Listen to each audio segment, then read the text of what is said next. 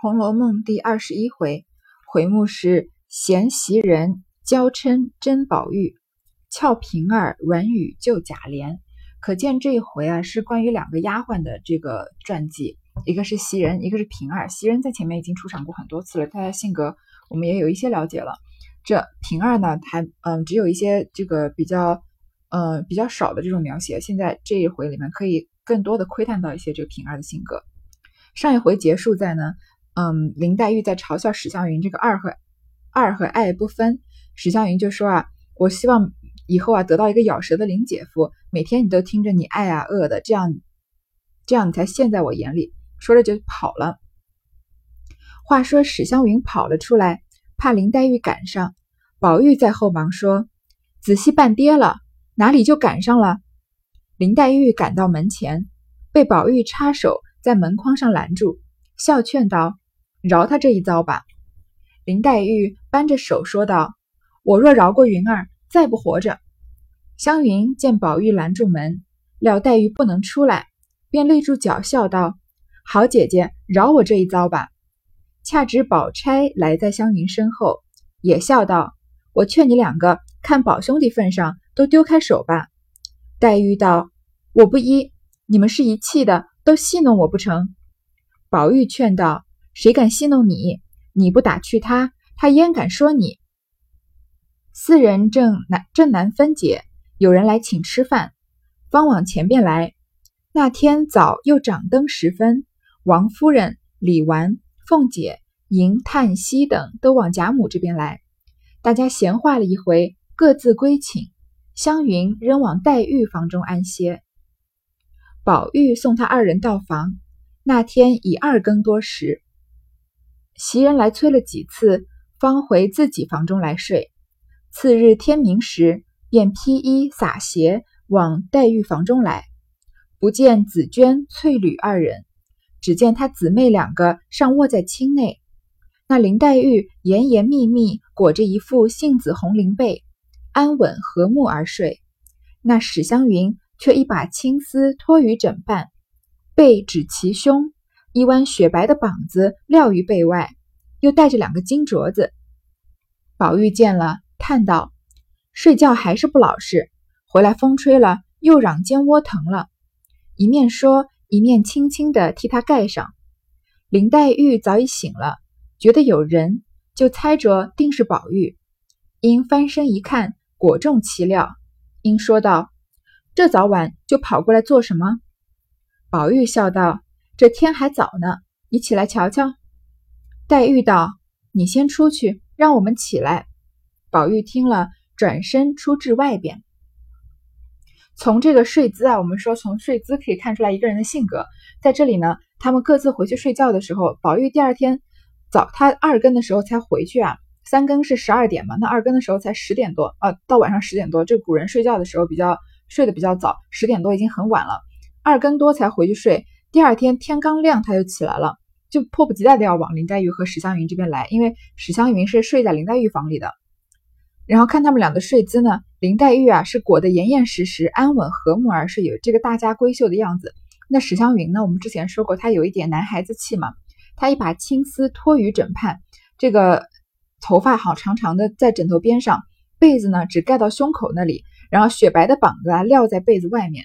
其实你看贾宝玉跑到这个林黛玉房间里面来，在他们睡觉的时候是不合情理的吧？而且还嗯，而且还看到这个史湘云的膀子在被子外面，还带着两个金镯子。但是因为他们年纪小嘛，然后贾宝玉又被宠爱大的，所以呢就嗯不怎么被，就没有什么人在怀这个阻拦这件事情。然后呢，贾宝玉觉得林这个史湘云睡得不老实，轻轻的把被子帮他盖上。那林黛玉她身体不好，她睡觉比较浅，已经醒了，就觉得是贾宝玉。然后呢，就说你怎么你这么早就来干嘛呀？然后贾宝玉就说这还早啊，你赶快起来看看，天都亮了。那尽管再不合时宜，那两个女孩子要起床穿穿衣服，男孩子不能在那看着吧？就叫贾宝玉先出去。你看这个贾宝玉一早上忙赶时赶的跑过来。披衣洒鞋这四个字用的多妙，他衣服都来不及穿好就披在外面，洒鞋鞋子都来不及把这个后跟拔起来就拖在那边就跑过来了，就急急急忙忙的要找他这个林妹妹和这个史湘云。黛玉起来叫醒湘云，二人都穿了衣服，宝玉复又进来，坐在镜台旁边。只见紫鹃、雪雁进来服侍梳洗。湘云洗了面，翠缕便拿残水要泼。宝玉道：“站着，我趁我趁势洗了就完了，省得又过去费事。”说着便走过来，弯腰洗了两把。紫鹃递过香皂去。宝玉道：“这盆里的就不少，不用搓了。”便洗了两把，再洗了两把，便要手巾。翠缕道：“还是这个毛病，多早晚才改。”宝玉也不理，忙忙的要过青盐，擦了牙，漱了口。他们两个，这个林黛玉、史湘云都起来了呢，起来要梳妆。宝玉立刻就过来了，坐在镜台旁边呢。紫鹃和雪雁是林黛玉身边的两个主要的丫鬟嘛？雪雁是她从苏州带过来的，紫鹃是在这里的，呃，贾母指给她的。史湘云洗了脸呢，就有个这个丫鬟叫翠缕的，要把她洗完脸的水啊给倒掉。那个，嗯，那个时候的人或者那个方地方的人洗脸，就是他用这个，嗯，先用水把脸打湿，然后抹上肥皂，然后再用水。嗯，把脸上的肥皂洗了，再用毛巾擦嘛。所以史湘云洗完脸之后，她这个盆里的水就是肥皂水了。然后这个她的丫鬟刚要把她洗过脸的水倒掉，宝玉说什么？站着，别就是别倒了，我就趁势洗了就完了，就说不用再回去，就不用再回宝玉住的那个地方。嗯，因为宝玉和黛玉不是都住在贾母的房间，这个房间就是在不同的，一个是在暖阁里面，一个在外面。说我就省得再回去洗了。说着呢，就走过来弯腰洗了两把，就就着史湘云的水洗了。然后紫鹃要递肥皂呢，他又说这盆里的肥皂就不少，不用搓了。又就着史湘云洗过脸的水，又用他的水再搓了搓脸，对吧？翠缕就说啊，连翠缕都知道这个毛病，说还是这个毛病，什么时候才改？贾宝玉也不理。你看贾宝玉这个举动，嗯，他因为他觉得女孩子是最干净的嘛，连女女孩子洗过脸的水啊，他都愿意就着洗，他都不愿意拿这个干净的水来洗。但是。多长时间之前啊，袭人才刚刚训斥过宝玉吧，说要改掉这个爱红的毛病。这个这会儿翠缕就已经点出来了，说还是这个毛病，多早晚才改？宝玉口口声声答应了袭人啊，一转眼就忘掉了。完毕，见湘云已梳洗完了头，便走过来笑道：“好妹妹，替我梳上头吧。”湘云道：“这可不能了。”宝玉笑道：“好妹妹，你先时怎么替我梳了呢？”湘云道：“如今我忘了。”怎么梳呢？宝玉道：“横竖我不出门，又不带罐子勒子，不过打几根散辫子就完了。”说着，又千妹妹万妹妹的央告，湘云只得扶她的头过来，一一梳毕。在家不带冠，并不总角，只将四围短发编成小辫，往顶心发上归了总，编一根大辫，红绦结住，自发顶至辫梢一路四颗珍珠。下面有金坠角，湘云一面编着，一面说道：“这珠子只三颗了，这一颗不是一色的，我记得都是一样的，怎么少了一颗？”宝玉道：“丢了一颗。”湘云道：“必定是外头去弄丢了，被人捡了去，倒便宜他。”梳洗完头啊，贾宝玉就求这个史湘云帮他梳头，但是史湘云毕竟是个女孩子家，他们长大一点了，她有一些男女的意识了，史湘云就拒绝了。那宝玉说：“那你以前为什么帮我梳啊？那以前的时候他们年纪小嘛。”史湘云啊就说了一个很很假的借口，说现在我忘了怎么梳呢。其实他肯定没忘，只是觉得这个男女授受不亲。然后宝玉啊就一直又求他说他又不出门，又不用戴法冠，还记得这个贾宝玉以前出门的装戴装扮，这个头顶要戴一个冠子嘛，紫金冠的。说打几根散辫子就完了。然后又一直哀求史湘云啊，史湘云只好帮他把这个头梳好了，因为在家不用戴法。这个发冠呢，不用在头顶把这个总角，不用把这个头发梳成一个髻子，对吧？然后把发冠戴上去，只要把那些散发、短发呀编成小辫子，然后在发顶上呢归总编一根大辫，用这个红色的丝带把它扎住就可以了。有点像类似于我们现在常说的这个黑人头啊，就是这个呃，我们说叫现在唱这个流行歌曲的人比较流行这种脏辫，就是把辫子一根一根的编起来，然后在头顶再结起来。这个发型应该是这个嗯。曹雪芹发明的，因为他可能，因为他毕竟他的时代在清朝嘛，那个时候清朝都要都要剃头了，就算是明朝也不是这样的发型，他就是为了规避这个朝代的，嗯，这个背景，所以他故意把这些嗯装束啊和这个发型啊都是都都是有一些你没办法把它套用到具体朝代的这个形式。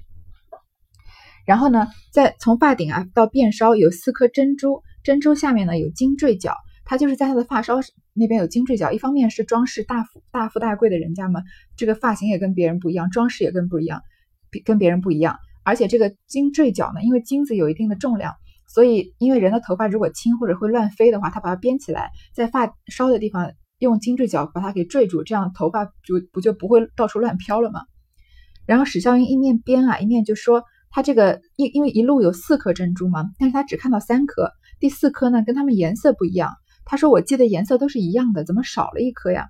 宝玉就说丢了一颗。史湘云她比较单纯，就说肯定是外面弄丢了，那被捡到的人捡去啊，倒是便宜他了，因为毕竟是贾宝玉用的东西嘛，肯定是比较贵重的。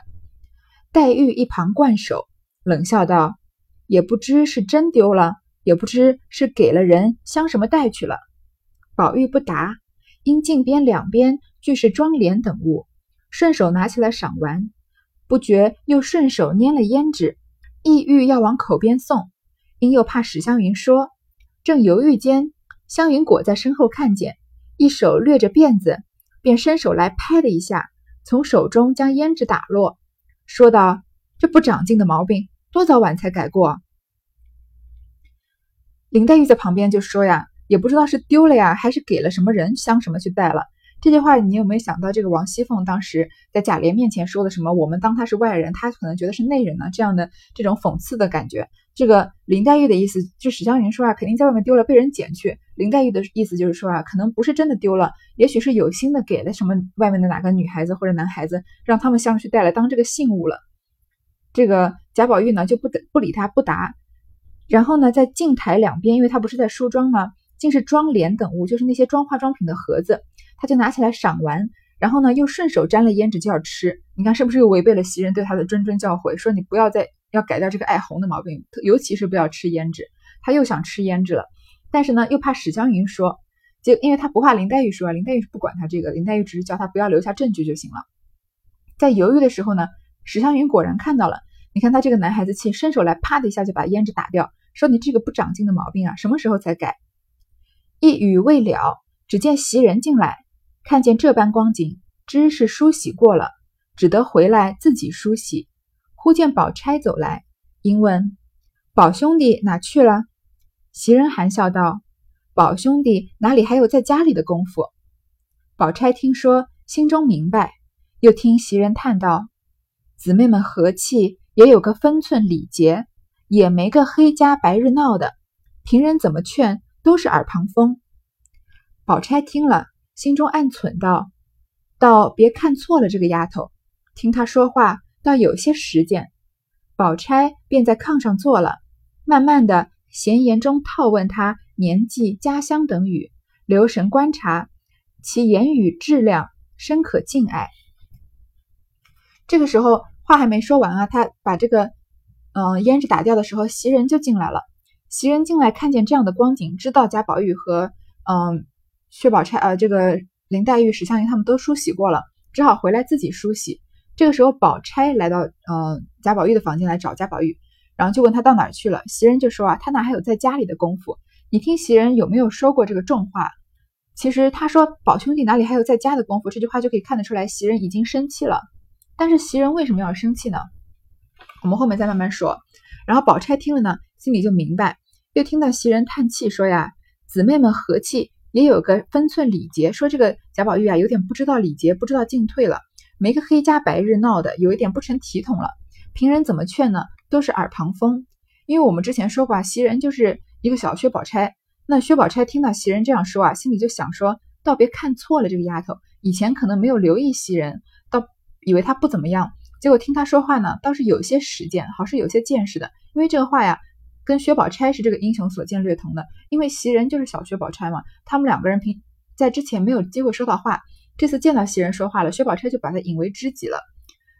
然后呢，在炕上坐了，慢慢的闲言中啊，套问他年纪、家乡等语和留神窥察。你看薛宝钗以薛宝钗的这个情商，她要跟你聊天都不会说你从哪儿来啊，你为什么会来家府啊，今年几岁了？他是套问，然后呢还留神观察他，窥察他是暗中观察，观察袭人这个人，然后觉得这个人的讲话的这个说话呀质量，他的气度啊，都觉得深可敬爱，因为跟他有这个。相似的地方嘛？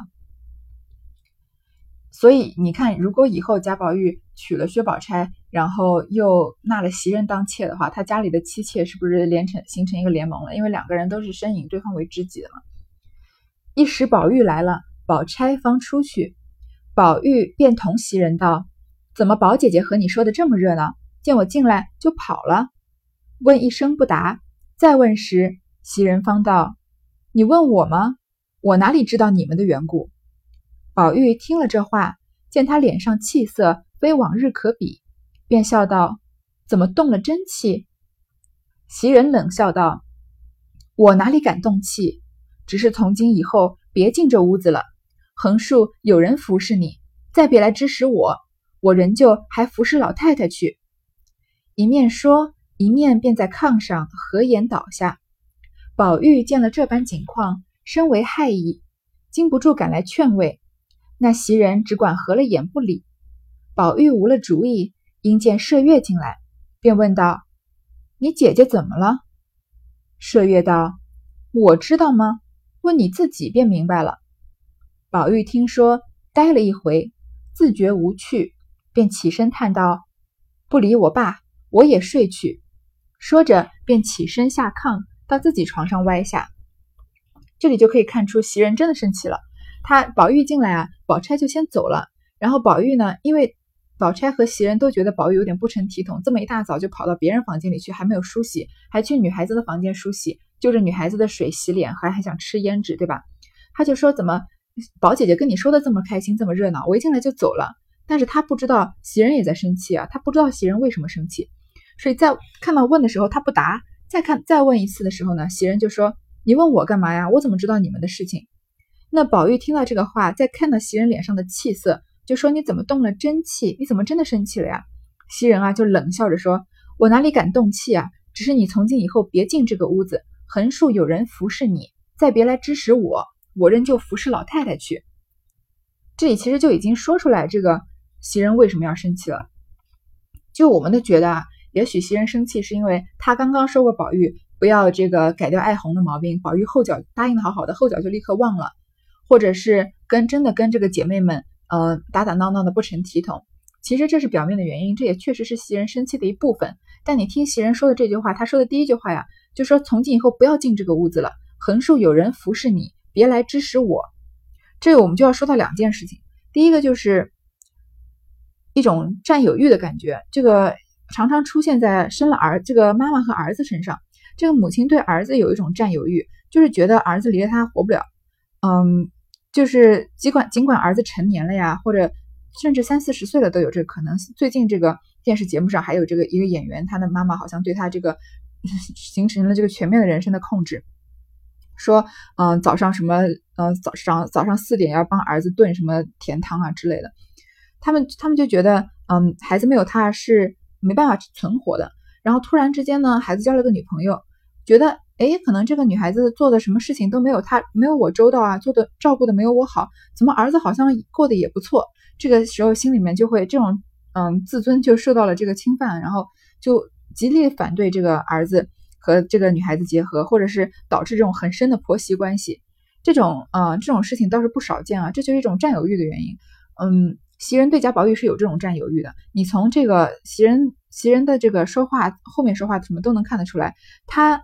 嗯，他觉得是他服侍贾宝玉最好的，贾宝玉离了他就是不行的，所以他才有这个底气去试探贾宝玉，说我要离开了，对吧？然后就是试试贾宝玉对他的真心。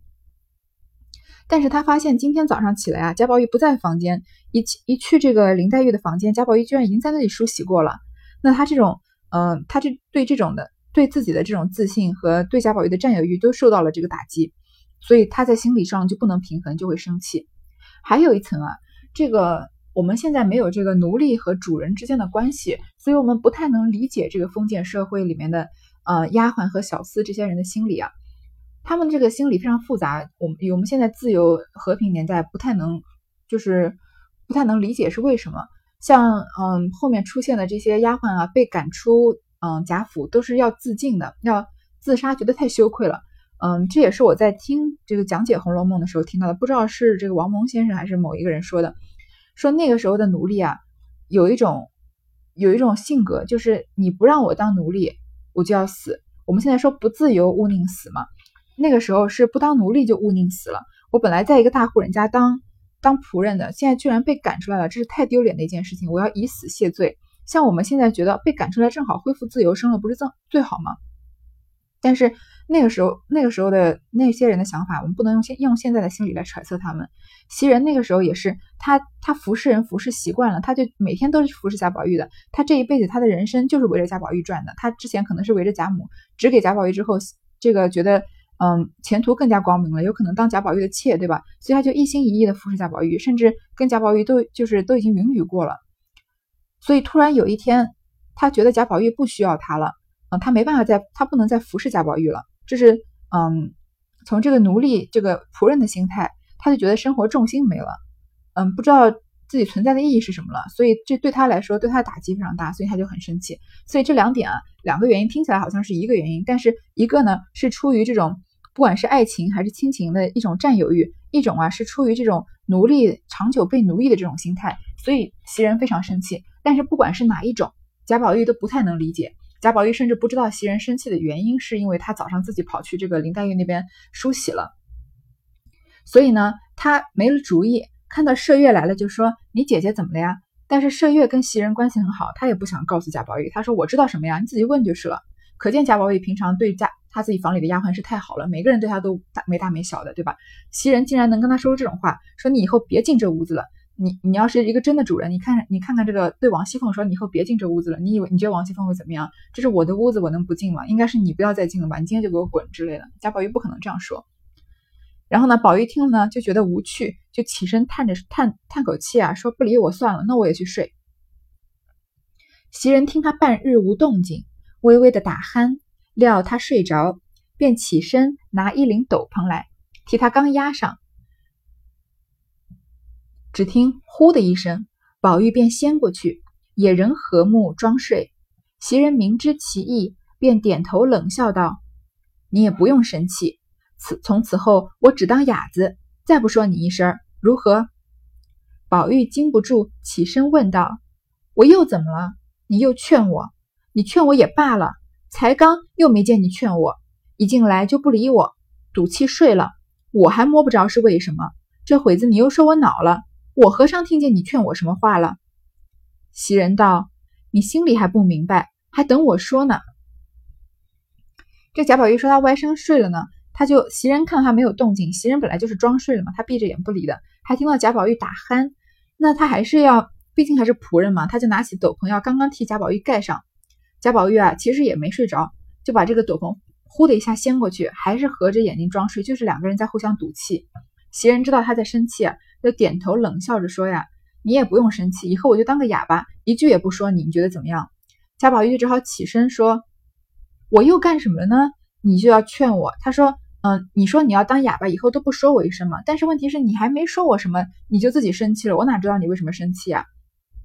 我何尝听见你劝我什么话了？又不是说你又没告诉我原因。”袭人这个时候还不告诉他原因，说你心里不明白，还等我说呢。这个就很复杂了。这个男女朋友吵架，女孩子常常。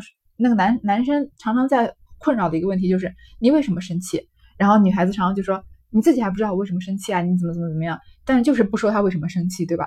嗯，袭人就是这样子。像林黛玉生气是不用让贾宝玉猜的了，贾宝玉绝对是知道林黛玉为什么会生气的。但是袭人不是这样的性格，她不能不可能。嗯，首先是袭人的性格跟薛宝钗一样，她不可能真的说出来我因为这个而生气。另外一种呢，她生气的这个理由有点难以启齿，是因为她对贾宝玉的占有欲。嗯，受到了这个挑战，所以他会生气，所以他就说啊，你还不明白，等我说呢。正闹着，贾母遣人来叫他吃饭，方往前边来，胡乱吃了半碗，仍回自己房中。只见袭人睡在外头炕上，麝月在旁边磨骨牌。宝玉素知麝月与袭人亲厚，一并连麝月也不理，接起软帘自往里间来。麝月只得跟跟进来，宝玉便推他出去说。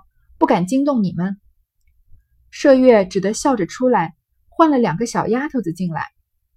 宝玉拿一本书，歪着看了半天，因要查，抬头只见两个小丫头在地下站着，一个大些儿的，生得十分水秀。宝玉便问：“你叫什么名字？”那丫头便说：“叫慧香。”宝玉便问：“是谁起的？慧香道：“我原叫云香的，是花大姐姐改了慧香。”宝玉道：“正经该叫晦气罢了，什么慧香呢？”又问：“你姊妹几个？”慧香道：“四个。”宝玉道：“你第几？”慧香道：“第四。”宝玉道：“明儿就叫四儿，不被什么茴香兰气的，哪一个配比的这些花，没的玷辱了好名好姓。”一面说，一面命他倒了茶来吃。袭人和麝月在外间听了抿嘴而笑。这里啊，就有一个嗯丫鬟就被波及了。这个贾母叫人去吃饭呢，贾宝玉就胡乱吃了半碗，就回自己房间，看见袭人啊还睡在外面炕上，就还在生他的气嘛。麝月在磨骨牌，这个爱屋及乌啊，恨屋也及乌。宝玉知道麝麝月和袭人关系很好。那他跟袭人生气，宝玉这这次也生气了。上一次袭人说他他是在劝的，对吧？这次他却也生气了，因为他不知道袭人为什么生气啊，所以他就连麝月也不理，往里屋走过来。那麝月毕竟是宝玉的丫鬟，他就跟进来要服侍宝玉。宝玉就把他推走了，说不敢惊动你们。麝月只好陪着笑脸啊出去，叫了两个小丫头进来。像这两样的等级丫鬟不是有分等级吗？一边在里屋，一般在里屋服侍的是晴人、晴雯、麝月、袭人、秋纹嘛。四个大丫鬟，这些小丫鬟平时可能是没机会进到里屋做这种端茶倒水的活的。今天正好贾宝玉生气了，生袭人和麝月的气，所以就叫了两个小丫鬟进来。也许小丫鬟觉得机会来了，对吧？能在主人面前留下一点印象。所以呢，贾宝玉拿着本书歪着看了半天，就要茶，看见这两个小丫头，一个长得一个大一点的，生的十分水秀，长得比较清秀一点。宝玉就问他说：“你叫什么名字？如果你是一个小丫鬟，你是不是会觉得机会来了呀？”可以跟主人谈上两句，也许他看中我，就可以升我当大丫鬟呢。这丫头就说叫慧香，宝玉说是谁起的？因为慧香这个名字比较不像是一般平民百姓人家会起的名字。慧香就说啊，我原来叫云香的，是花大姐姐改了慧香。那花大姐姐就是花袭人了，袭人的名字就是宝玉改的。那嗯，袭人又给这个云香的叫云香的丫鬟起了慧香。你看宝玉这里生气的说，你正经该叫晦气罢了。晦气是什么意思？就是。嗯，倒霉走霉运的这个意思，说叫什么慧香啊，叫晦气罢了。什么慧香呢？然后就问他姐妹几个，排第几？她们姐妹有四个，她排第四。宝玉就说啊，你改天就叫四儿，不用叫什么慧香兰气的，就随便给他改了一个乱，就是很普通的名字。这哪能像你看贾宝玉在游览大观园园的时候做出的这些诗，和他凭着花袭人姓花，就给给他起了这个花气袭人、花袭人的名字，怎么可能就因为他家四个人排名第四就说叫四儿呢？就是。嗯，贾宝玉就是生气了，往就是往波及了这个叫慧香的丫鬟，说哪一个什么时候都要叫慧香兰气的。我们知道这个兰心慧是慧质，兰和慧常常都放在一起，就是说这个很香很美的花嘛。说哪一个都配比这些花，一个一个都叫花的，玷污了这些好名好姓。你看好名好姓，从这里我们就可以知道贾宝玉是在骂谁啊？他其实是在骂花袭人，因为慧香她并不姓花呀，说所以他说好名好姓嘛。他就说哪哪里一个个的都配叫什么茴香兰气的比这些花，那他花袭人是姓花吗？他其实就是在里面说花袭人不配姓花，玷污了好名好姓。说着叫他倒茶，这个时候袭人和麝月啊在外面听了就抿着嘴笑，他们知道宝玉是在呃生气，这个把怒气转移到了这个叫茴香的丫头身上。其实袭人抿着嘴叫嘴笑，他心里是不是有点心虚啊？宝玉毕竟是主人，他的这一辈子都记在宝玉身上。宝玉如果正经的生了他的气，你觉得袭人日后会有好日子过吗？好，关于这个宝玉和袭人的争执，我们再下一回再继续读。